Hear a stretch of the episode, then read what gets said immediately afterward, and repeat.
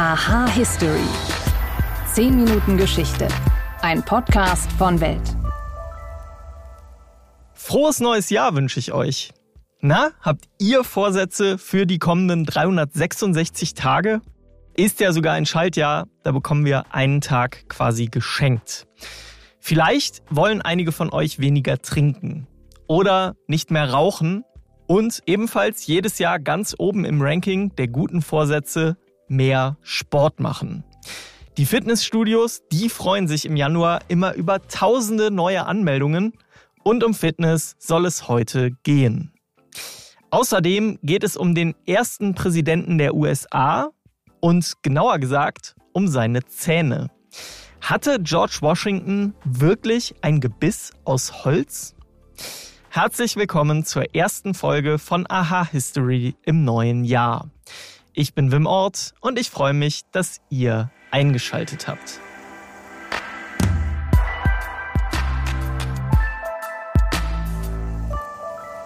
Im Advent, da gibt es überall Schokolade, Glühwein, Plätzchen und über die Weihnachtstage, da gibt es dann zusätzlich auch noch ganz viel Essen. Da kann es schon mal vorkommen, dass die Klamotten irgendwann nicht mehr ganz so optimal sitzen, wie sie eigentlich sollten. Dann kommt das neue Jahr und die Fitnessstudios füllen sich. Man sieht mehr Läufer auf den Straßen und die Sportgeschäfte, die freuen sich über volle Läden und hohe Umsätze. Aber seit wann machen wir eigentlich Sport, um in Form zu bleiben? Und wann entstand die Idee, den Sport von draußen in Fitnessstudios zu verlagern? Darüber spreche ich jetzt mit Stefan Scholl.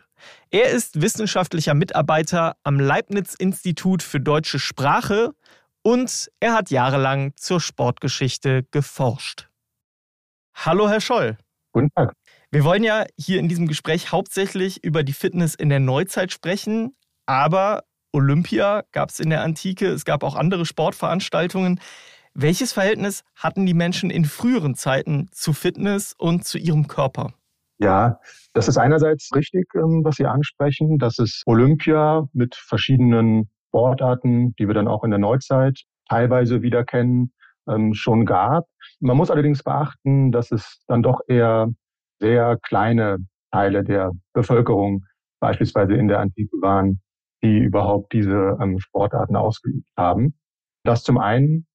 Zum anderen muss man dann auch in den folgenden Jahrhunderten, dann bis in die Neuzeit herein, bis ins 19. Jahrhundert ähm, hinein eigentlich, muss man, glaube ich, beachten, dass für große Teile der Bevölkerung einerseits nicht die Zeit war, um überhaupt sich irgendwie neben der Arbeit, die den Großteil sozusagen der Bewegung auch ausgemacht hat, dass eben diese freie Zeit gar nicht bestand, ähm, überhaupt sich noch körperlich, sportlich zu betätigen. Insofern war das in früheren Zeiten, früheren Jahrhunderten dann doch eher auf, auf sehr kleine Teile der Bevölkerung beschränkt überhaupt. Dann gehen wir jetzt mal in die Neuzeit und in diese ja, Massenbewegung, wie es heute ist.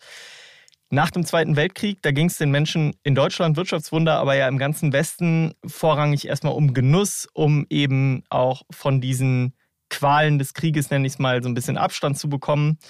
Aber irgendwann kam ja dieses neue Körperbewusstsein auf. Wann war das und wann und wie wurde es dann zur Mode, zum Beispiel nach der Arbeit dann auch mal laufen zu gehen oder so? Zum einen, hier würde ich sagen, findet man natürlich Vorläufer dieser neuen Ausweitung eigentlich des Gedankens, sich körperlich, sportlich zu betätigen auf die gesamte Bevölkerung. Das findet man tatsächlich auch schon früher, also auch schon während des 19. Jahrhunderts, ähm, beispielsweise in der Etablierung des Schulsports, dann um 1900 herum in der Lebensreformbewegung mit Gymnastik und so weiter, dem Ausbau des kommunalen äh, Sportstättenbaus im frühen 20. Jahrhundert, der Entstehung der Sportmedizin, die auch wieder ganz neues äh, Körperwissen ähm, dann produziert hat in Bezug auf körperlich-sportliche Bewegung.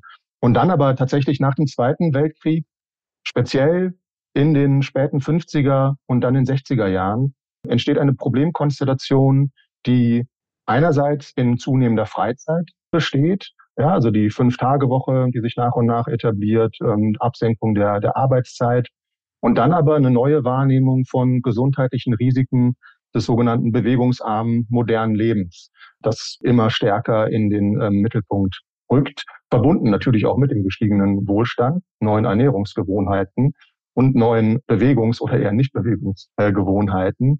Ja, und dann ähm, rücken halt ähm, Herz-Kreislauf-Krankheiten in den Fokus. Das Risikofaktorenmodell wird sozusagen auf der Wissensseite etabliert, also dass es bestimmte Faktoren gibt, die das Risiko mit sich bringen, eben an vor allen Dingen Herz-Kreislauf-Krankheiten zu erkranken. Und körperliche Bewegung etabliert sich immer stärker eben als präventive Praxis.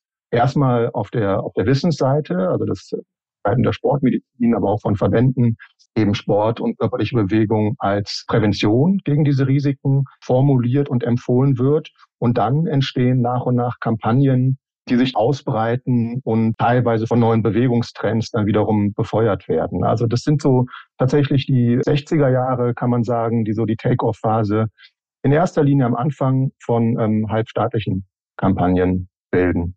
Bei gesellschaftlichen Themen, da muss man ja auch immer so ein bisschen gucken, gerade in der Geschichte, meistens ist es eine patriarchalische Männergesellschaft und Frauen werden gerne marginalisiert. Kann man das auch beim Sport beobachten?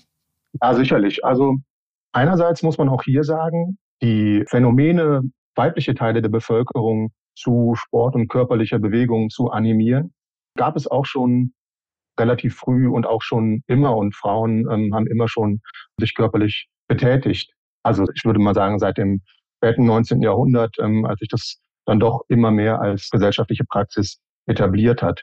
In vielen Fällen wurde dann aber differenziert, dass also nur bestimmte körperlich sportliche Betätigungen eben für Frauen geeignet sind. Ne? Man hat das im Turnen des 19. Jahrhunderts, das am Anfang vor allen Dingen eben als männliche Betätigung gesehen wurde, ne? dass dann gesagt wurde, dass bestimmte turnerische Übungen eben für Frauen nicht geeignet seien aufgrund deren körperlicher Verpasstheit. Dann hat man es dann, als sich vor allen Dingen der britische Sportgedanke Ende des 19. Jahrhunderts erst in Europa und dann weltweit verbreitet hat. Auch da hat man das wieder bei bestimmten Sportarten, die eben Männern vorbehalten bleiben sollen. Ja, beim Fußball ist es ja bekanntermaßen sehr markant bis in die 70er Jahre. Also man hat da schon immer diese Differenzierung, dass eben bestimmte Sportarten oder körperliche Betätigungen nach Geschlechtern getrennt betrieben und empfohlen wurden. Gleich hat man aber schon in den 60er Jahren, als eben diese ähm, Kampagnen in Fahrt kamen, Frauen und den weiblichen Teil der Bevölkerung dann auch immer sehr stark in den Fokus genommen, gerade diese auf spezifische Weise zum Sporttreiben zu animieren. Und dann sind wir jetzt genau an dem Punkt, dass wir eben eine allgemeine Sportbewegung haben. Heute kann man das ja so ein bisschen einteilen in die Leute, die draußen Sport machen, die laufen gehen, die bei uns in unseren breiten Fußball spielen, solche Sachen. Und dann gibt es die Leute, die ins Fitnessstudio gehen. Wie, wo und wann entstanden die ersten Fitnessstudios? Wo kam dieser Gedanke her? Ja, also ich glaube, mittlerweile hat sich das so ein bisschen verwischt, diese Grenzen zwischen Leuten, die einfach nur ins Fitnessstudio gehen, um Muskeln aufzubauen, und Leuten, die eher Ausdauertraining machen und äh, draußen in der frischen Luft äh, joggen gehen. Aber grundsätzlich haben Sie recht, dass man durchaus verschiedene Stränge, sage ich mal, ausmachen kann. Und wie Sie gerade schon gesagt haben, Bodybuilding, Fitnessstudios machen den einen Strang aus und die gibt es einerseits schon relativ lang, kann man auch da sagen. Also, dass Menschen zum Beispiel mit Gewichten vor allen Dingen äh, anfangs, also mit Hanteln und allen möglichen anderen ähm, Gewichten körperliche Übungen ausgeführt haben, das lässt sich auch da wieder sicherlich schon bis äh, Ende des 19. Jahrhunderts zurückverfolgen und wahrscheinlich äh, noch weiter zurück. Und dann entstehen die ersten Studios, vor allen Dingen in den USA, während der 20er, 30er Jahre, dann vor allen Dingen auch nach 1945 ne, der berühmte äh, Muscle Beach. Dann gab es natürlich einige Vorreiter, dann auch in der Bundesrepublik, die meistens auch von den USA ähm, beeinflusst waren, dort gesehen haben, was da vor sich ging und dann Gedanken und Anstöße mit vor allen Dingen in die Bundesrepublik dann genommen haben. Also auch hier gibt es dann schon Vorreiter in den 50er Jahren, dann aber auch in den 1960er Jahren. Das ist aber eine relativ kleine Szene. Einzelne inhabergeführte Fitnessstudios, wo eben Krafttraining ausgeführt wird. Und dann so der, der richtige Take-off dann dieser, dieser Fitnessstudios, das dann auch über Leute, die Bodybuilding betreiben oder die ähm, Wettkampfkraftsport betreiben. Das ist dann tatsächlich in den 1980er Jahren zu verorten. Einerseits befeuert durch populärkulturelle Phänomene, also klar zu nennen ist da sicherlich ähm, Arnold Schwarzenegger, aber dann auch neue Muskelgestalten, kann man sagen, in Hollywood-Filmen. Auch da wieder Arnold Schwarzenegger unter anderem, Conan kommt äh, 1982 in die Kinos, aber auch äh, Rambo mit Sylvester Stallone. So, also das ist ähm, sozusagen eng miteinander verbunden, die neue Körperbilder, die transportiert werden, neue Muskelbilder. So, und jetzt in, in Deutschland haben wir dann die Entwicklung, um mal Zahlen zu nennen, 1980 bestehen schon circa äh, 1000 Fitnessstudioanlagen, in den meisten Fällen Inhaber geführt. Ähm, also Leute, die eben aus dieser Kraftsport-Bodybuilding-Szene ähm, kommen und ein Studio eröffnen. Anfang der 2000er Jahre haben wir dann schon äh, 5500. 1997 macht ähm, die Kette McFit das erste Studio auf. 2008 hat diese Kette dann das hundertste Studio in Deutschland eröffnet. Also hier haben wir dann in den späten 90er Jahren auch eine Verschiebung von inhabergeführten Fitnessstudios zu ähm, den Ketten, die dann entstehen. Und da ist tatsächlich dann schon ein richtiger Markt auch für Fitnessstudios, für Mitgliedschaften, aber auch allem, was sich darum ähm, etabliert, Bekleidung und so weiter, Nahrungsergänzungsmittel teilweise auch schon entstanden. Stefan Scholl, vielen, vielen Dank für Ihre spannenden Einblicke. Dankeschön. Er war der erste Präsident der USA und er ist sogar Namensgeber für die Hauptstadt des Landes. George Washington. Bis heute wird er in Amerika verehrt und in der US-Armee, da hält er auf ewig den höchsten Rang aller Soldaten. Eine Geschichte, die aber mal so gar nichts mit Ruhm und Ehre zu tun hat, die hält sich beharrlich. Angeblich hatte Washington Zähne aus Holz. Und ob das stimmt, das habe ich mir mal angeschaut. War das wirklich so? Mythos oder Wahrheit? Wir kennen es ja alle. Wenn es um Gesundheit geht, dann sind die Zähne immer einer der kompliziertesten und teuersten Faktoren. Entweder man hat Löcher, sie stehen einfach nicht gerade oder das Zahnfleisch ist kaputt. Man kann im Grunde tun, was man will, irgendwas ist eigentlich immer. Vor solchen Problemen war auch der Namensgeber der amerikanischen Hauptstadt nicht sicher. George Washington hatte ab dem jungen Erwachsenenalter sein Leben lang Probleme mit den Zähnen. Schon mit 24 Jahren notierte er erstmals in seinem Tagebuch, dass er einem Dr. Watson fünf Schillinge dafür bezahlt habe, einen Zahn zu ziehen. Über die Jahrzehnte beschwerte er sich in Tagebuch und Briefen immer wieder über seine schlechten Zähne und die vielen missglückten Versuche, seine Situation zu verbessern. Und wenn die Berichte von damals stimmen, dann hatte er bei seiner ersten Amtseinführung, da war er dann mittlerweile 57 Jahre alt, nur noch einen einzigen echten Zahn im Mund. So ist es dann auch keine Überraschung, dass ein so berühmter Mann wie George Washington die besten Zahnärzte um sich scharte und sie seinem Ruf gerne folgten. So bekam Washington über die Jahre eine ganze Reihe von Gebissen angefertigt, die nach dem damaligen Stand der Medizin auf höchstem Niveau waren. Aber, und da kommen wir zur Ausgangsfrage zurück, waren diese Zähne aus Holz?